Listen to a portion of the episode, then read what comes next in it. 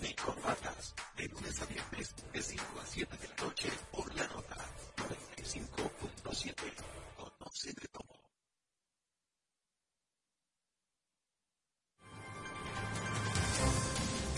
Los sábados, a partir de las 8 de la mañana, un equipo de veteranos periodistas te hablan a la franca para que inicies el sábado con las principales informaciones, entrevistas de su con informaciones de buena fuente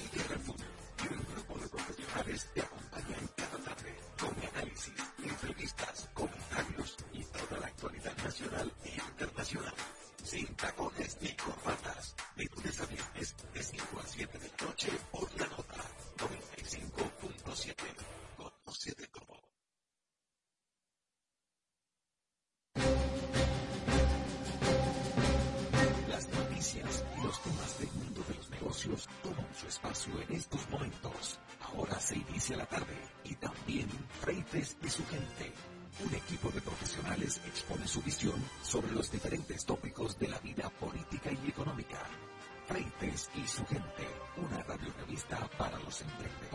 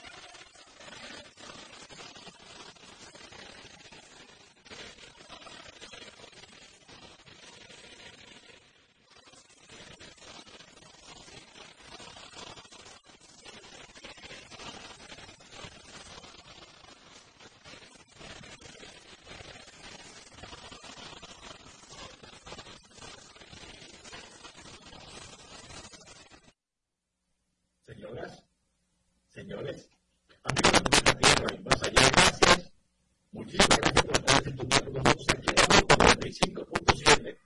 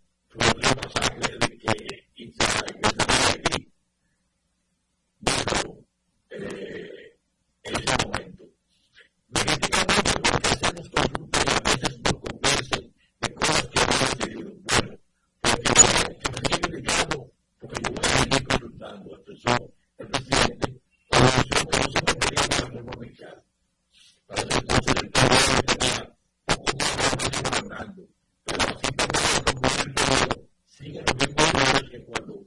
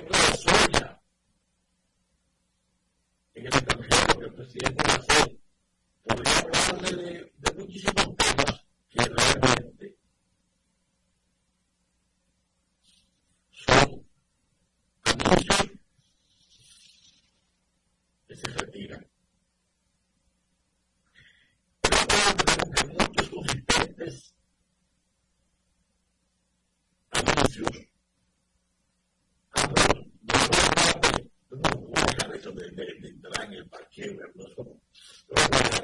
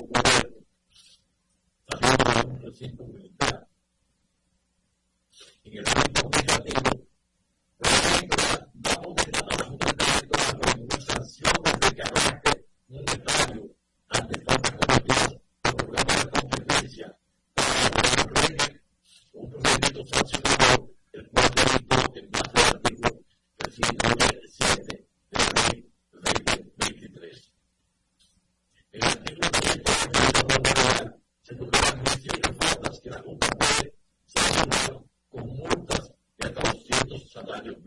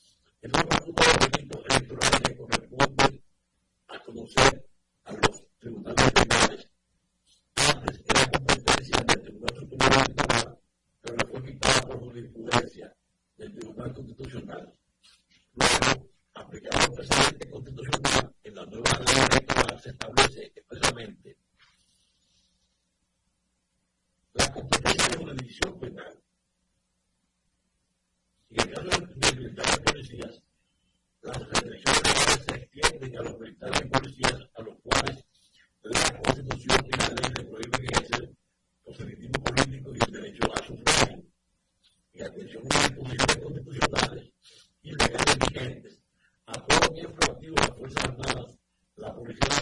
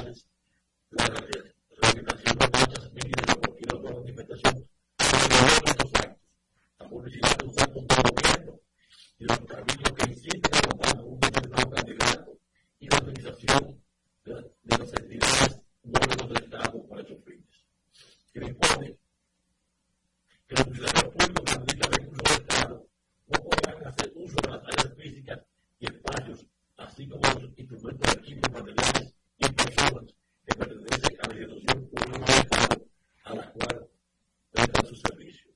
Sin embargo, a veces incluye el programa de atención social, ayuda comunitaria,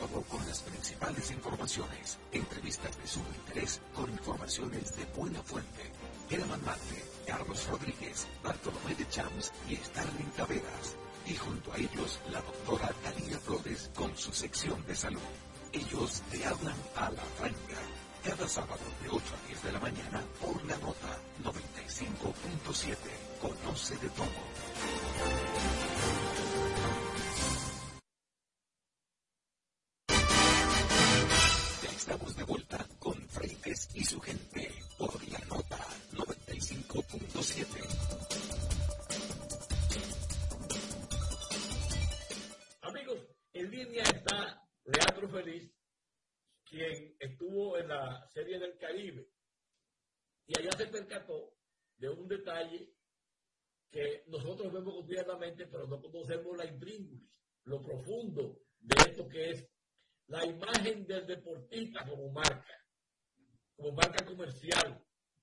Él es una marca, pero esa marca se la presta a empresas y entre ambos hace un negocio. buenas tardes, buenas noches, buenos días. Además de contarme cómo te fue por Venezuela con el equipo campeón, explícame, dame detalles de la marca y los deportistas particularmente me, fue Alfredo, estaba en la tierra de tus ancestros, eh, me sentí muy cómodo, me sentí en mi casa. El venezolano es muy como nosotros, eh, por eso nos llevamos también desde, desde, cuando Duarte, eh, y por eso hay tanto venezolano aquí tanto, y habíamos en los 70 tantos dominicanos allá. Entonces, mira, partiendo de la serie Caribe, para caer en el tema de hoy de las marcas y, los, y las figuras deportivas, por ejemplo, en la Serie del Caribe, en los partidos que yo estuve presenciando, eh, el terror eran eh, figuras como Robinson Cano, César Valdés, Junior Lake, que son figuras de, contratos millonarios sobre los 200, 300 millones de dólares al año. Entonces ya de por sí, esa, esa figura eh, que está ahí representa un, una amenaza fuerte para el equipo contendor. Mira que los venezolanos jugaron muy bien. Nos ganaron el primer juego, pero eh, teníamos un equipo que era eh, eh, realmente abusivo, que, que, yo creo que para Yankee le daría lucha ganar. Entonces, el día que ellos ganaron, que fue un inning 12, la gente me veía vestido del liceo y me decía, oye, felicidades, nos pusieron a sudar. Digo yo, bueno, pero ganaron ustedes al final, pero en la final no la quitamos. Pero bueno, entonces, eh, desde ahí, desde la presencia de esos jugadores, ya tú intimidas. Incluso nosotros jugamos la final con un público en contra totalmente. Y no nos importó y lo blanqueamos. Entonces, ese es el valor de las marcas, de la figura, del dominicano como pelotero. Es una, una institución, y yo decía, señores, de petróleo saben ustedes, pero de pelota déjenoslo a nosotros. Y qué pena que, que le damos a nuestros anfitriones porque me han tratado muy bien. Pero bueno, fue una experiencia muy chula, me encantó Caracas, que no había ido a esa parte de Venezuela. Eh, y viendo la figura, por ejemplo, como marcas, eh, tenemos muchísimos ejemplos que valen eh, millones y millones de dólares e incluso generan más dinero eh, por publicidad que por participación de eventos deportivos, por sus salarios que tienen en los eventos deportivos. Por ejemplo, Tiger Woods gana 42 millones de dólares por su, contrato de imagen con Bridgestone, Monster Energy Nike y Tyler May. LeBron Le, LeBron James. lo, de Tiger Woods, por ejemplo, él era, era una figura emblemática de, de, de Tiger May. Dejó a Nike en la, en la parte de, de, los, eh, de los equipos deportivos. Sí. Del golf. Pero tiene a Bridgestone. Antes tenía Cadillac que se alejó cuando tuvo el problema eh, matrimonial. Y así otras marcas. Pero sigamos con los deportistas, que tengo algunos, algunos apuntes. Dale. Lebron, Lebron se lleva en los bolsillos 52 millones de dólares por acuerdos con compañías como Nike, Coca-Cola, Sprite, Best, Buy y, eh, y, Kia Motors. Ah, eh, Lebron es figura de Kia. el Federer, por ejemplo, el tenista, se lleva 300 millones de dólares durante 10 años con la compañía de ropa Uniqlo, eh, por decirte solo un caso. Entonces, los deportistas eh, son, son, de las personas que más dinero reciben por su trabajo en el mundo. Eh, por ejemplo, eh, Lebron genera el 61% de sus ingresos por ceder sus, sus, eh, su ventaja a las marcas. La ganancia total de, de Lebron son 85.5 millones de dólares y sus salarios son 33.5 millones de dólares. Los restantes 52 millones de dólares los genera en publicidad. ¿Okay? Eh, LeBron es campeón de la NBA eh, y eh, hace en este año se unió a los a los Ángeles a los Ángeles Lakers. ¿Okay? Hoy el Federer consigue el 84% de sus ingresos fuera de la cancha. ¿Okay? El eh, Federer se lleva 77.2 millones de dólares eh, en, total y sus salarios son apenas 12 millones. Eh, hay 65 millones de dólares corresponden a publicidad. Eh, tiene una larga relación con marcas como Credit Suisse, eh, Jura, Lynn, Mercedes, Mercedes-Benz, Mochandon, NetJets, Rolex, Sunrise y Wilson. Okay, o sea que, se mantienen no solamente activos en el tema de la publicidad, sino en diferentes industrias, en la industria bancaria, en la industria eh, de ropa deportiva, en la industria de, ropa de marca, eh, etcétera, etcétera. Stephen Curry gana 55% de su dinero gracias a los contratos publicitarios. Las ganancias de Stephen Curry son 77 millones de dólares, de los cuales su salario es solamente 35 millones de dólares. El restante 42 millones de dólares eh, lo gana en marcas que representan tales como JBL, la compañía esta de música, Chase, Nissan Infinity, Under Armour, eh, eh, son algunos de los anunciantes que, él representa. Ok, perdón, que, eso así no tiene sabor. Digamos, los, los, eh, deportistas de primera línea, Nadal, el, niño... Vamos a Tiger Woods, que te gusta a ti. No, ya, ya, lo conocemos, estuvo eh, cuando se divorció, eh, tenía eh, ingresos por más de mil millones de, dólares. o sea, no, eh, el, 98% de los ingresos de, de, Tiger Woods son publicidad. De los 43 millones de dólares que ganan, nada más 1.3 millones de dólares son de, de salario, todo lo demás publicidad. ¿Okay? Y, y es, es, el deportista que más dinero genera con sus, eh, con sus patrocinios. Eh, sus marcas son Bridgestone, bueno, hablamos, y ya hablamos. Nadal, sí. Nadal, sí. que hablamos de Nadal. 65% de los ingresos de Nadal, de Nadal son fuera de la cancha.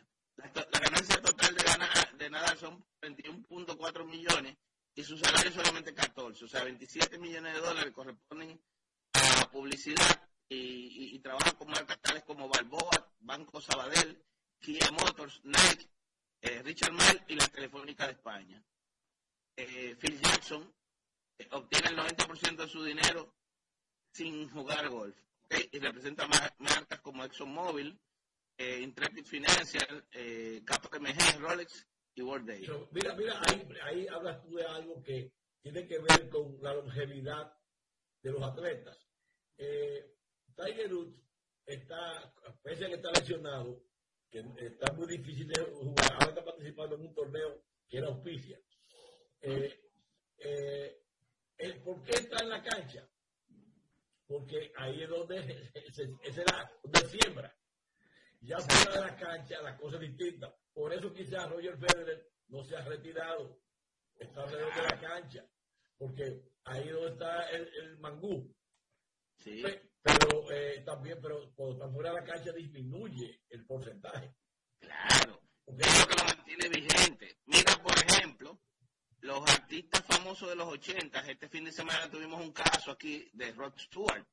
Eh, los artistas, de pasar de vivir de, lo, de, de, la discografía, con todo este tema de la apertura de Internet, han tenido que volver a los escenarios y catapultar entonces, a través de sus presentaciones y mantener la vigencia, entonces el poco dinero que pueden hacer eh, consiguiendo suscripciones a sus canales exclusivos de música en, Spotify y otras plataformas. Entonces, Rod Stewart tuvo aquí el sábado y dio un conciertazo, pero se mantuvo vigente y eso me imagino que generó que más gente se, suscribiera a los playlists de él en, las plataformas de pago o en las plataformas gratuitas, que ya el tema de discografía no es un dinero y han tenido que volver a los escenarios, de estar sentados eh, prácticamente. Bueno, los, artistas tienen el asunto de que, siempre se, se, mantienen activos, porque los, los artistas los retira generalmente la muerte. Pero volviendo para los deportistas, Leandro, eh, fíjate que hay una cuestión curiosa. Dicen los deportistas, pero es la empresa que ellos son. Porque un deportista no está solo. Un deportista tiene a su, a su, lado el pasajista, el, asesor, la alimentación, el psicólogo. Son varias gente que no se ven. Sí, lo que están entre batidores. Mira, por ejemplo, Usain Bolt. Usain Bolt, un corredor eh, de primera, el 97% de sus ingresos vienen por publicidad. Él tiene ingresos totales de 31%, de 31 millones de dólares, solo un millón de dólares de salario. Los restantes 30 millones de, dólares son por publicidad. Eh, otra cosa, Leandro, es los impuestos, por ejemplo, a los atletas que son norteamericanos. Ah, sí, eso le da la madre. Sí. Eh, son, son muy o sea, hasta 40 y 50% de, de los salarios impuestos. Sí, entonces ya eso reduce mucho sus ingresos finales. No es lo que, lo que podrían devengar, sino con cuánto se queda, porque además, en, en el caso de los atletas, está el tema de eh, los, que los que andan con todo el tiempo son asalariados, y hay casos, por ejemplo, en el, en el golf, que reciben un porcentaje de los títulos. Cuando ganan un campeonato, hay un porcentaje, creo que el 5% del alcalde. Sí, el mismo caso de lo que reclutan los peloteros, que reciben en los bonos que, eh, que reciben de los equipos cuando lo firman, un buen porcentaje se lo lleva el, el, el cazatalentos que, que lo consiguió y, le hizo el enlace con el equipo. Y a partir de ahí hay algunos que tienen contrato de por vida. De, eso es un, un, chapeo autorizado eh, y, y, y, perenne. Djokovic, eh, tu amigo Djokovic, genera el 94% de sus ingresos por publicidad. Eh, Djokovic gana 23.5 millones de dólares, de los cuales solo 1.5 de dólares son salarios. Los restantes 22 millones de dólares son eh, publicidad. Y eh, eh, representa a marcas como el, ASICS, que es una, una zapatilla de, tenis. Eh, también trabaja con Uniquio y también trabaja con, con Lacoste. ¿okay? Lacoste patrocina todo lo que es sus uniformes. Y así... En el caso de Djokovic, hay tiene la particularidad que él es un atleta magnífico, quizás el mejor tenista de la historia, pero no, no es simpático. No es Una, una persona que genera atractivos como es, por ejemplo, Nadal, como es eh, el Federer, que Federer es un caballero que causa mucha admiración. No, y Djokovic, digo, es que esos serbios son difíciles. Eh, Djokovic también tuvo un tema eh, con lo del Open de tenis de Australia, creo que fue. No, por eso por su imagen, o sea, él es, porque si, si, si tú no quieres jugar y hay un impedimento, no vayas a forzar la banda. Tú, Exacto. Jugar, él, él, se pareció atento a aquel yo y tenía que cumplir las reglas. Seguro, eso no es República Dominicana, que tú llamas un funcionario, amigo tuyo, y te deja entrar. Sí, sí, eso no. O sea, esos países tienen sus reglas. Eh, así podemos ver sucesivamente muchísimos otros aquí, eh, aquí hay un japonés nista se llama Kei Nishikori que ah, es el 95% Nishikori ¿eh?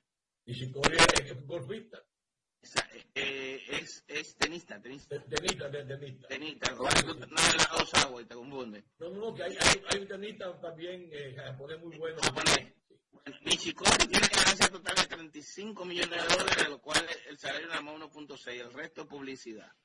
Entonces, ¿y tú, y tú trabajas con Jaguar, Japón Airlines. Sí.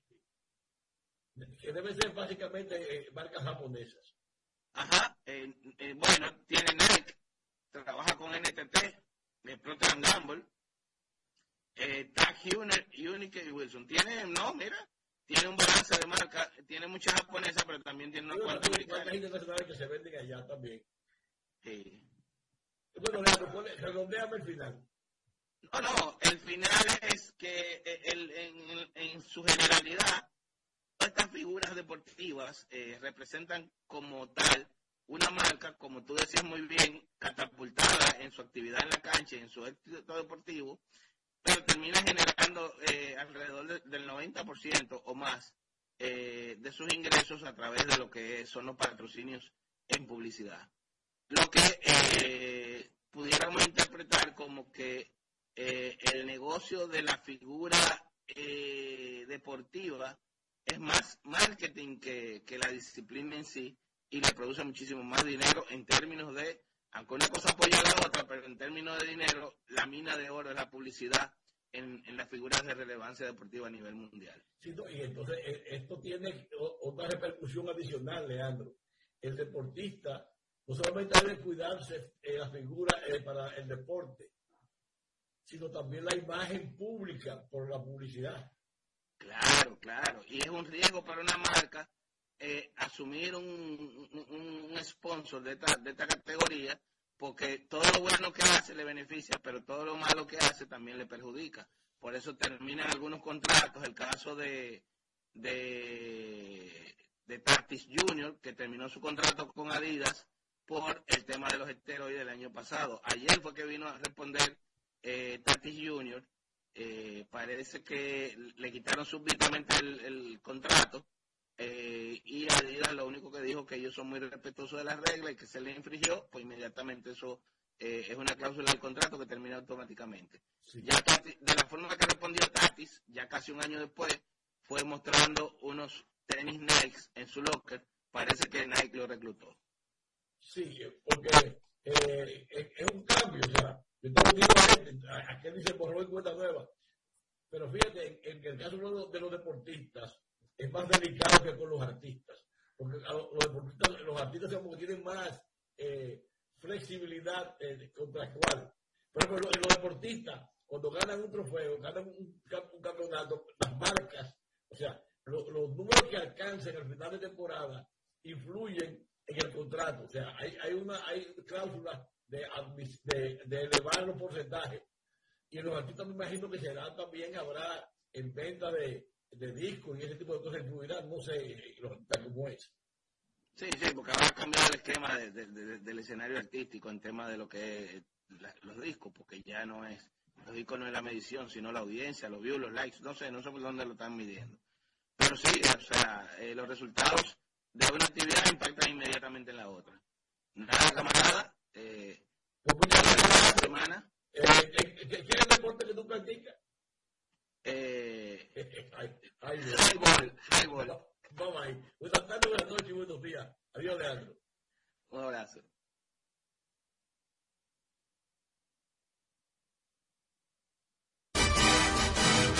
Frentes y su gente por la nota 95.7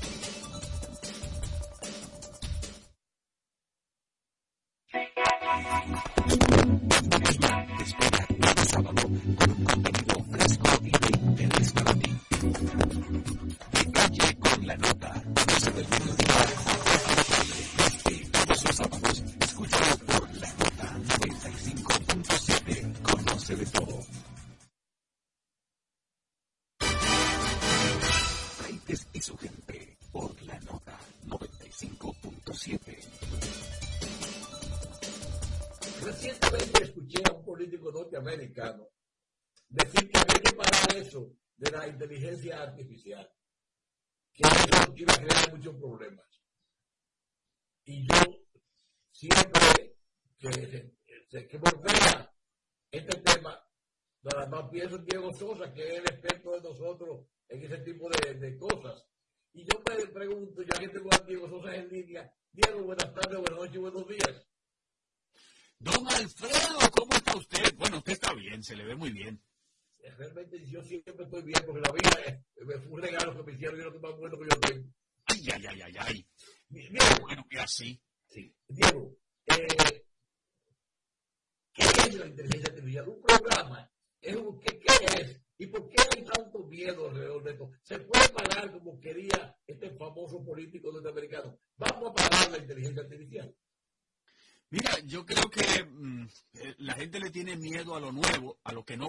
sobre todo, pero definitivamente que no hemos podido parar absolutamente nada en el mundo. Si usted le hubieran dicho que en el colegio iba a poder utilizar una computadora para hacer tareas, usted hubiera dicho que eso no podía ser. Y si después usted siendo profesor le dicen que eso viene, usted dice, no, no, no, no, paren eso porque los muchachos no van a aprender nada. Y es lo mismo que está pasando ahora. La inteligencia artificial es una ayuda para nosotros, es algo que nos va haciendo todo más rápido. Y si usted fue contador, por ejemplo, el contador que existía hace 30 años no es lo mismo que el contador hoy.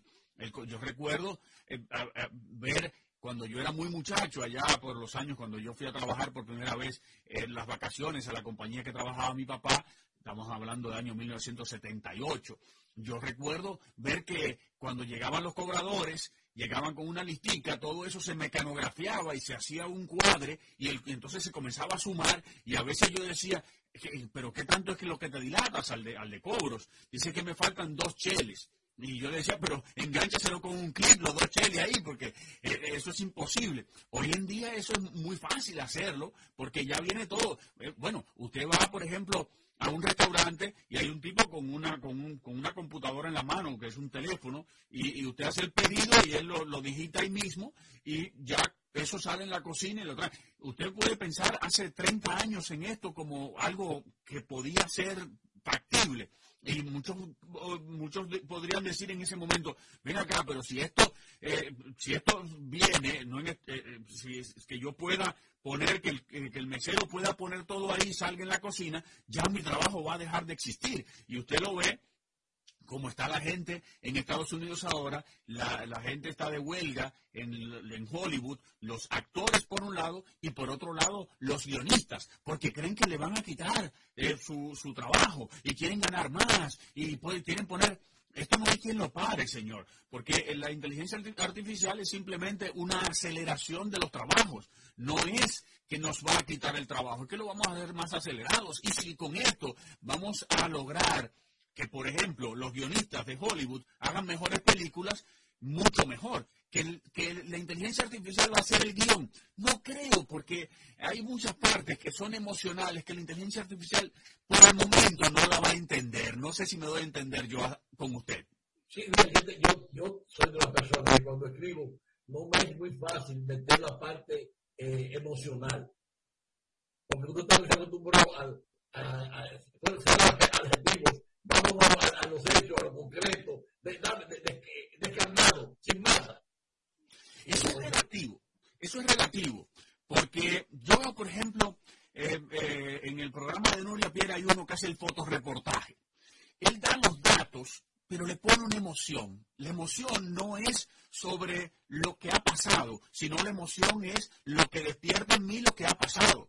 Y eso yo lo veo en sus artículos también. Cuando usted escribe, usted escribe de una manera que son los hechos, pero tiene una parte emocional, porque cuando usted aboga por lo que va a pasar, mira, mira cómo trae usted este, este tema, de la inteligencia artificial, si la podemos parar, si, todo esto tiene una parte emocional y esa parte emocional no lo entiende, no lo entiende la máquina todavía. Claro está que la máquina va a ir aprendiendo y eso es lo que se llama inteligencia artificial hoy en día, que ella va a ir aprendiendo que las personas leen más un artículo que otro por tal o cual razón. Y esa razón puede ser ese toque emocional que le da el señor Freites cuando le pone la información y al final le pregunta a la gente algo que lo deja uno pensando. Dice, yo voy a perder mi trabajo. ¿Qué yo tengo que hacer para no perder mi trabajo? Me tengo que poner adelante. ¿Qué yo debo hacer?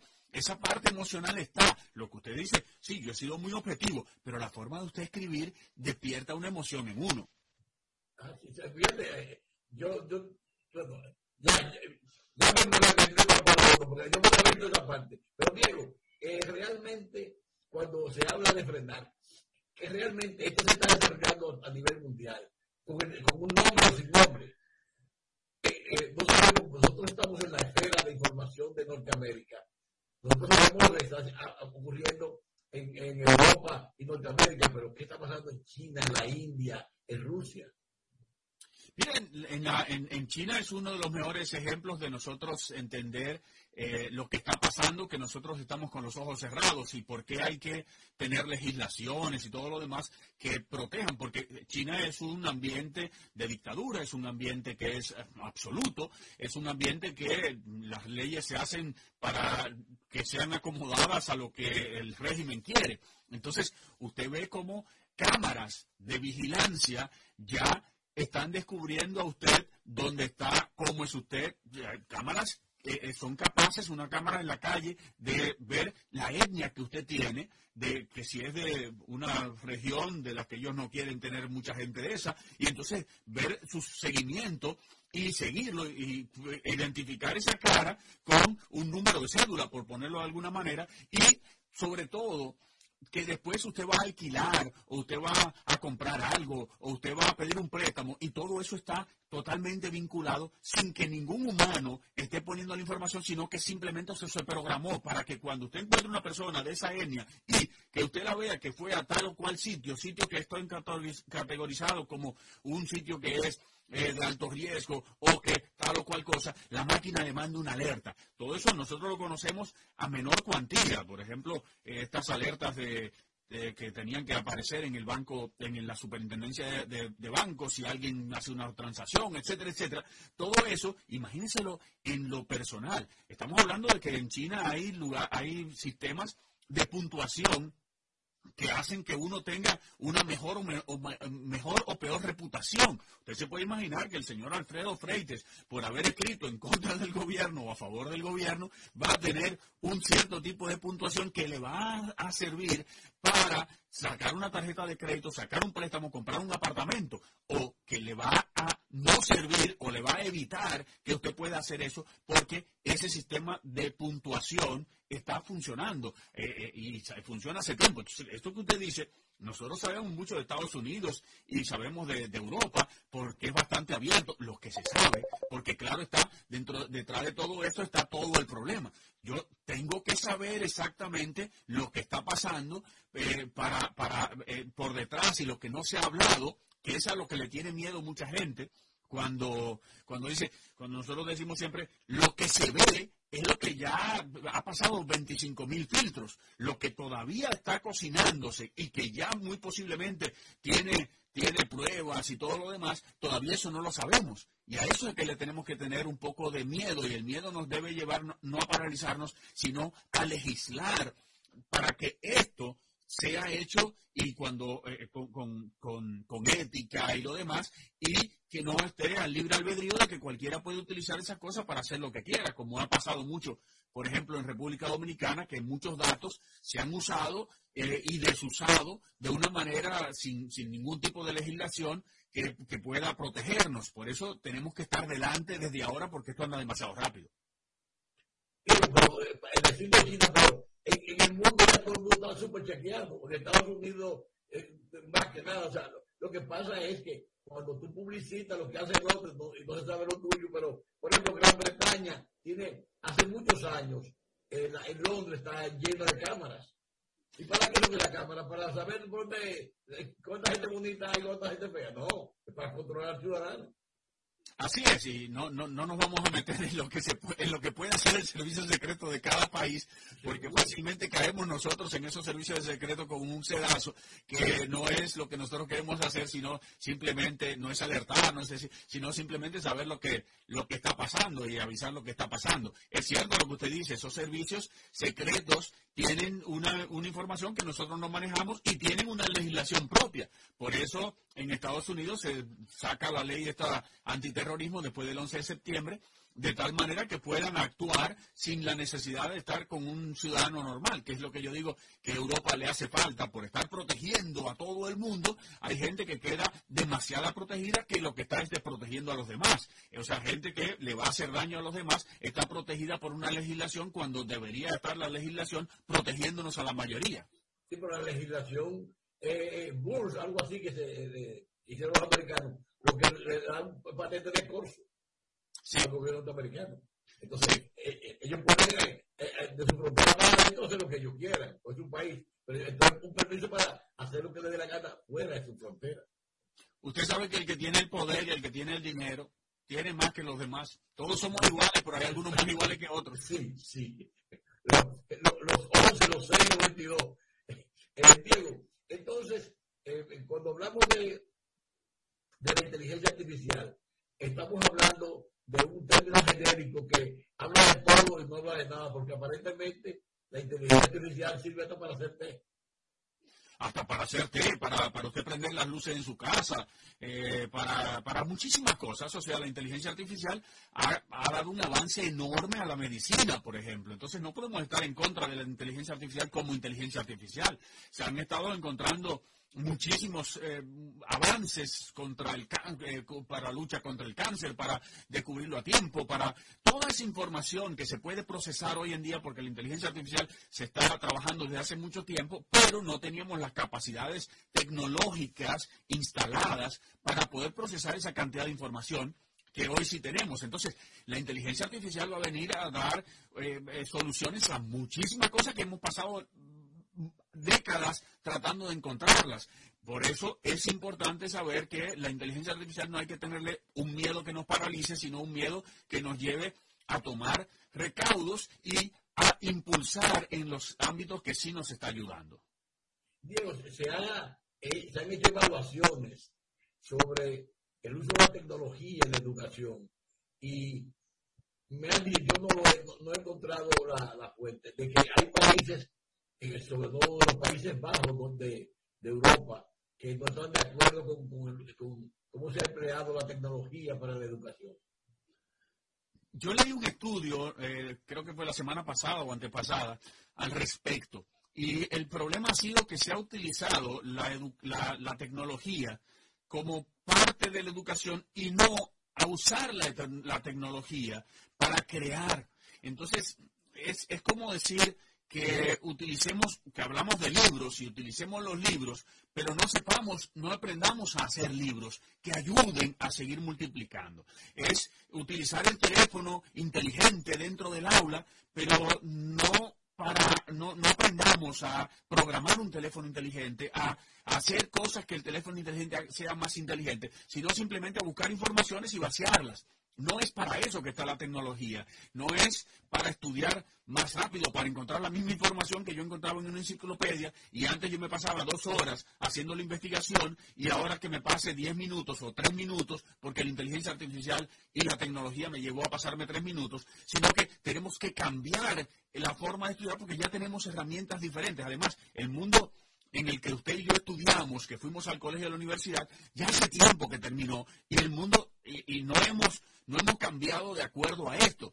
Eh, lo que se estudiaba en el colegio y en la universidad era importante para aquella época y era importante salir con, sabiendo multiplicar y sumar y restar, pero ya hoy en día eh, ni siquiera el cajero del, banco eh, utiliza la cabeza para sumar dos más dos, sino que tiene que ponerlo ahí en el sistema. Y el sistema que él le pone dos billetes de, de, 10 pesos que recibió, bueno, 10 pesos no, ya no existe, pero dos billetes de 100 pesos que recibí, al final el sistema le dice, en la caja tú tienes que tener 100 billetes de tanto, tanto billetes de tanto, tanto, porque todo eso va acumulando. Entonces, ¿para qué ir al colegio todavía? Hacer esas multiplicaciones monstruosas cuando la computadora te la da rápidamente, con un teléfono, una calculadora pequeña te la da rápidamente. La tecnología la estamos utilizando simplemente en el colegio, en la universidad, en la educación, para acelerar el proceso de resolución de problemas y no para acelerar el proceso de aprendizaje y de conocimiento. Por eso mucha gente, muchos profesores tienen miedo a la inteligencia artificial porque los muchachos le van a resolver las cosas más rápido. ¿Y qué están pensando los profesores? Muchos profesores que yo he visto están pensando en poner más tareas. Y no es cuestión de poner más tareas, es cuestión de poner las tareas diferentes y evaluar lo que el muchacho en realidad necesita, que es saber encontrar las informaciones. Yo recuerdo eh, estudiando eh, cosas que pasan en los reclutamientos, que hay las preguntas más absurdas que, que preguntan los, que, los reclutadores. Y una de ellas decía que le preguntaron a una chica que cuántas pelotas de tenis cabían en una en un, en un autobús escolar. Eh, y ella le dijo, bueno, no tengo idea, pero lo que andan buscando es cómo tú solucionarías el problema. Y cómo lo solucionarías antes del 30 de noviembre del 2022 era de una forma, a partir del 30 de noviembre del 2022 es otra. Porque antes de aparecer la, la inteligencia artificial a mano de todos, era, eh, había que buscar información en la internet y ver cómo yo lo calcularía, etcétera. Ahora es preguntarle a ChatGPT para que te diga cómo se calcula y dar esa, esa información. Entonces, es esa mentalidad en la educación que tenemos que tener ahora en día de cómo yo consigo la información, cómo yo voy a la información, porque cuando usted está trabajando, lo que se paga hoy en día mejor es la toma de decisiones, es poder tomar la decisión correcta. Y poder tomar la decisión correcta viene con un proceso enorme de la búsqueda de información, de evaluar la información, de tener la capacidad para tomar esa decisión y tener el coraje muchas veces para tomar la decisión. Y eso es lo que le tenemos que poner a los muchachos. No es la tecnología en sí, sino todo lo que conlleva poder llegar a ese punto que lo que me van a evaluar en una digamos, en un trabajo para pagarme es es lo que yo tengo que ponerle a los muchachos hoy en día y no que, que utilicen una pantalla, una, pantalla electrónica y no sé qué. Y no, nada de eso en realidad es lo que está buscando o nos ha llevado a, a tener muchachos mejor educados para los trabajos que se están desarrollando hoy, que no son los que se van a desarrollar dentro de 10 años. Parece ser que habrá que reformular la forma en que se hacen las preguntas. Totalmente, totalmente. Y la evaluación, o sea, es que ya... Eh, he insistido aquí hasta, hasta la saciedad. Ya no es cuestión de preguntarle al muchacho eh, que te diga, que te venga y te traiga una, eh, digamos, una, eh, ¿cómo es que se llama? Cuando uno hace una, una un, escrito sobre Napoleón Bonaparte. No, no es eso, es que te evalúe ya si Napoleón Bonaparte tomó una decisión buena o una decisión mala cuando hizo tal o cual cosa. Y, que cuando el muchacho me diga lo más, lo más absurdo que me pueda decir de eso, yo tenga que decir, wow, qué interesante. No, yo no hubiera pensado así, pero tienes un 100 por haber pensado diferente, por haber pensado fuera de la caja, por haber tenido una, una iniciativa propia, por por, por decidir hacer una cosa diferente. Eso es lo que tenemos que evaluar hoy en día. Y no que me ponga lo mismo que puso alguien en un libro. Eso no vale ya, no vale nada. Es más, nunca lo valió. Diego, qué, forma de, terminar. Diego, muchas gracias, mi hermano. Gracias a ustedes. Recuerden que me pueden seguir por las redes, Diego Sosa Sosa. Estén atentos porque siempre tenemos buenas sorpresas. Nos vemos en la próxima, señor Freites. Hasta luego, Diego Sosa. Sosa. Buenas tardes, buenas noches y buenos días. Un abrazo. Señoras, señores, amigos de Planeta Tierra y más allá, gracias, muchísimas gracias por haber estado con nosotros y por Diego Rosa. Gracias por compartir con nosotros este programa de hoy. Alfredo Freite, en nombre de todo el equipo de la por Aceite Diego, y invitamos a permanecer ahí con nosotros para que nos encontremos en el próximo programa. Hasta luego. Te acompaña la nota 95.7. Conoce de todo. En solo minutos, esto no tiene nombre. Por la nota 95.7. Conoce de todo.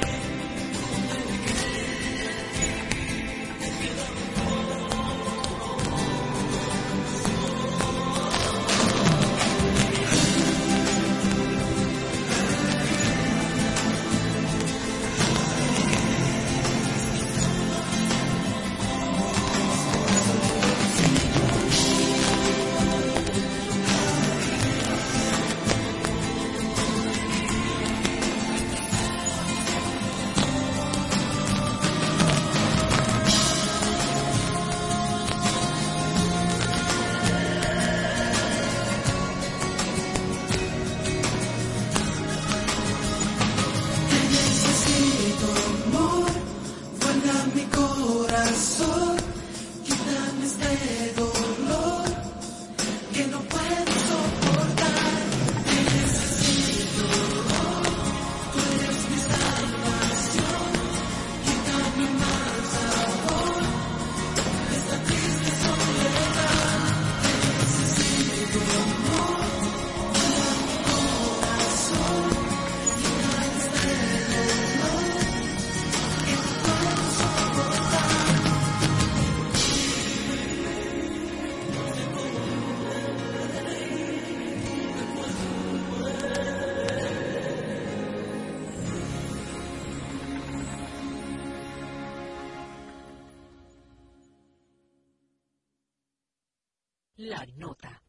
95.7. Conoce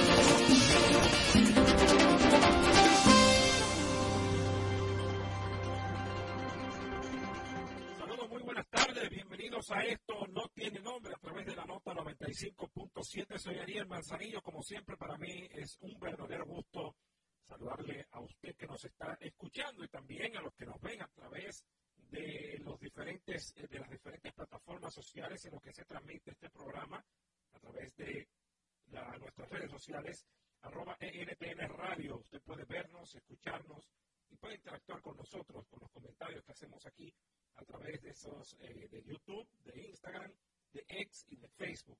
Por cierto, las redes sociales de don Roberto Cavada, arroba RC Noticias.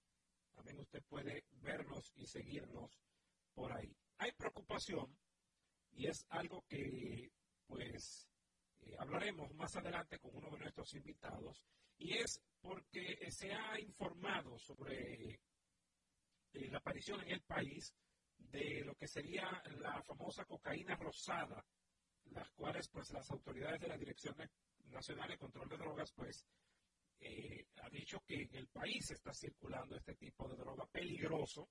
De hecho, se creó una mesa técnica de alerta temprana para que eh, se determine si está circulando o no este, esta peligrosa droga en la República Dominicana.